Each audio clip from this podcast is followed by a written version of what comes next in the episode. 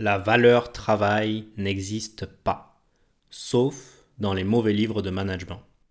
Parce que le travail n'est pas une fin en soi, il n'est qu'un moyen qui apporte une utilité sociale, des connaissances, du respect et bien d'autres, mais surtout une rémunération. Tout travail mérite rémunération. Personne ne cherche le travail pour le travail, au plus grand désarroi des managers, qui sont embauchés par une entreprise qui ne recherche pas le travail, mais le profit, pour faire travailler des salariés qui ne recherchent pas le travail, mais l'argent, pour nourrir leur famille dans leur quête du bonheur.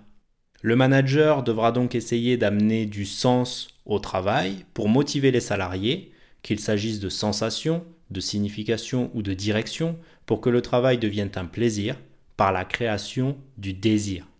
Le sens est donc ici une valeur qui repose sur autre chose que le travail. Le travail en lui-même ne fait donc que le bonheur des chômeurs, parce que nous préférions quasiment tous être rentiers plutôt que d'avoir à travailler pour vivre. C'est pourquoi je tiens à rappeler que l'étymologie du mot travail nous provient du latin trepalium, qui est un instrument de torture. Et nous pouvons faire le parallèle à aujourd'hui, dans nos maternités, avec les femmes qui accouchent dans des salles de travail. Les vacances démontrent aussi que le travail n'est pas une valeur morale, parce que le propre d'une valeur morale, c'est d'être sans repos ni cesse. Il n'y a pas de congé payé pour la vertu. Vous n'êtes pas bienveillant 47 semaines par an et une ordure les 5 semaines restantes. Tout comme la justice, la générosité, la discipline et j'en passe. Tout travail mérite repos. Donc, le travail n'est pas une valeur morale. Le dernier élément qui démontre ma pensée, c'est le salaire. On ne donne pas d'argent pour être juste, sinon c'est de la corruption. On ne donne pas d'argent pour être généreux, sinon c'est de l'égoïsme. On n'estime pas la valeur de l'amour, sinon on parle de prostitution. Le travail n'est donc pas une valeur morale, c'est pourquoi on le paye, c'est pourquoi il a une valeur marchande et qu'il existe un marché du travail. Mais alors, qu'est-ce que l'argent? Eh bien, je vais y répondre dans un instant après une petite touche d'humour. Moi, niveau thune, je manque d'ambition. Et je le sais. J'ai des potes, ils me disent à 30 ans, je suis un millionnaire. Moi, pas du tout. Alors, je crois que je sais d'où ça vient, euh, ce manque d'ambition. Je crois que c'est parce que je viens de la classe moyenne. S'il y en a comme moi, peut-être t'as eu les mêmes parents. Moi, toute ma vie, ils m'ont dit chope un CDI, va là où il y a des débouchés, fais pas le fou. Parce que t'es au bord de la falaise, tu peux tomber. Hein t'es pas pauvre, mais tu joues la relégation. Hein t'es guingant toute ta vie. Ça va, mais si un mois, papa, il en a pour un peu cher en réparation sur le kangou, hop, t'es pauvre. Voilà, t'as, Là, t'as pas grand chose, mais tu veux pas le perdre. T'avances à tâtons dans la vie. Hein tu sais que si t'as une galère, les darons ils te couvrent, euh, mais y a pas beaucoup de balles dans le flingue. Hein Moi, je te dis, j'ai, des obéis, j'ai pas un CDI, donc euh, je fais un métier qui me plaît et tout, mais bon, euh, les rentrées d'argent, putain, ça fluctue, tu vois. Je change de classe sociale tous les mois. Et bien sûr, mes opinions politiques varient en fonction de mes intérêts. Quand j'ai de l'oseille, eh, quand même, Macron, c'est pas mal, hein. Plus de thunes, allez, Molotov sur l'Elysée, on fait péter tout ça. Et eh, moi, j'ai voté Mélenchon, mais c'est parce que j'ai pas d'argent. Hein. J'espère qu'un jour, je pourrai voter pour quelqu'un d'autre, quoi. S'il y en a comme moi qui sont un peu perdus, qui savent pas trop où ils en sont niveau thunes, je donne une petite technique pour mesurer. Dans ton logement, plus une pièce a de fonction, plus t'es pauvre. Si là tu dors dans un truc qui fait chambre, cuisine, salon, salle de bain, pas bon, pas bon, pas bon, pas bon.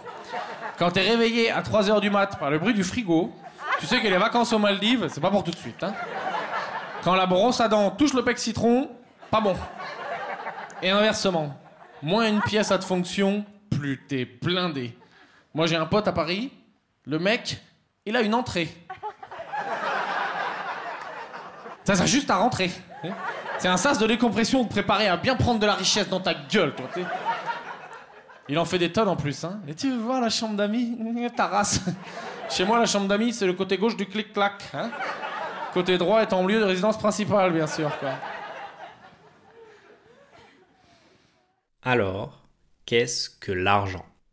Eh bien, l'argent n'est qu'un échange de confiance sous sa forme matérielle. Je m'explique au travers d'exemples. Le banquier vous prête de l'argent dont le montant dépend de la confiance qu'il vous accorde dans votre capacité à le rembourser. Votre employeur vous paye à la hauteur de la confiance en la plus-value que vous allez apporter à l'entreprise. Vos clients acceptent de payer le prix de la confiance qu'ils accordent dans la qualité de vos produits ou de votre service. L'argent est donc basé sur un échange de confiance en vos compétences. On en arrive donc à la question maîtresse de cet épisode, comment gagner plus d'argent? Il suffit tout simplement d'augmenter la confiance de vos clients, de votre employeur ou de votre banquier en vos compétences. Alors vis-à-vis de vos compétences, elles reposent sur vos connaissances combinées à votre expérience. Vous pouvez augmenter vos connaissances par la lecture. Il suffit d'avoir lu trois bons bouquins dans un domaine pour être un expert, c'est-à-dire en savoir plus que 90% de la population sur le sujet. Vous pouvez aussi, via la formation, qu'elle soit scolaire dans notre société française qui pousse à la diplomite, ou bien privée, même si elles ne sont pas reconnues d'État, elles peuvent vous apporter des connaissances. Bien évidemment, il y a des métiers où le diplôme est indispensable. Si vous désirez être médecin, il faut réussir médecine, et ça vaut pour de nombreux métiers. Quant à votre expérience, elle s'acquiert sur le terrain, au fil de l'apprentissage de vos erreurs. Ce qui signifie que face à un client, ou durant un entretien d'embauche, vous ne serez quasiment jamais le plus compétent. C'est-à-dire que pour réussir, il faut bien évidemment avoir les connaissances nécessaires, mais surtout de la confiance. Non pas de la confiance en soi au sens large, qui demande énormément de temps et d'expérience et qui s'accroît tout au long de sa vie. Je parle de confiance en votre capacité d'adaptation. Apprendre à faire confiance en sa capacité d'apprentissage. Durant un entretien d'embauche, votre employeur sait très bien que les trois quarts de votre métier, vous allez l'apprendre sur le terrain. Votre objectif n'est donc pas de lui faire croire que vous êtes le plus compétent, mais de le convaincre que vous êtes le plus à même de devenir le plus compétent. Si on transfère cet exemple en tant qu'entrepreneur face à un client, votre objectif est de le convaincre que vous êtes le meilleur rapport qualité-prix face à sa demande de produits ou de services. Donc si vous voulez gagner plus d'argent, il faut augmenter la confiance que l'on porte à vos compétences et être en mesure de la faire perdurer.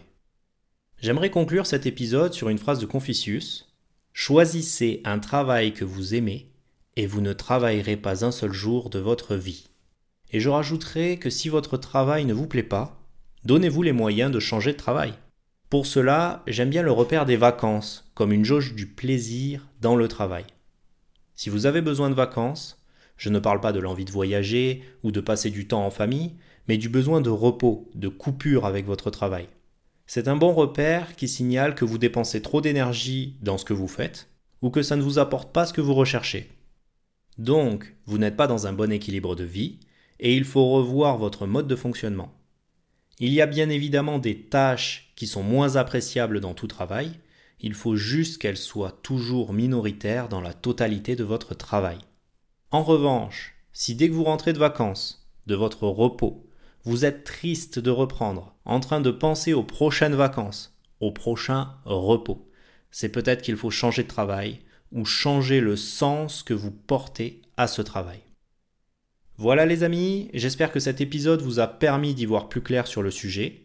Si c'est le cas, pensez à vous abonner, à mettre 5 étoiles sur Apple Podcast ou un like sur YouTube. Et si ce n'est pas le cas, ben, je suppose que vous ne m'écoutez plus en ce moment. Alors si toi là, tu es en train de m'écouter en ce moment même, c'est que tu as aimé. Alors abonne-toi.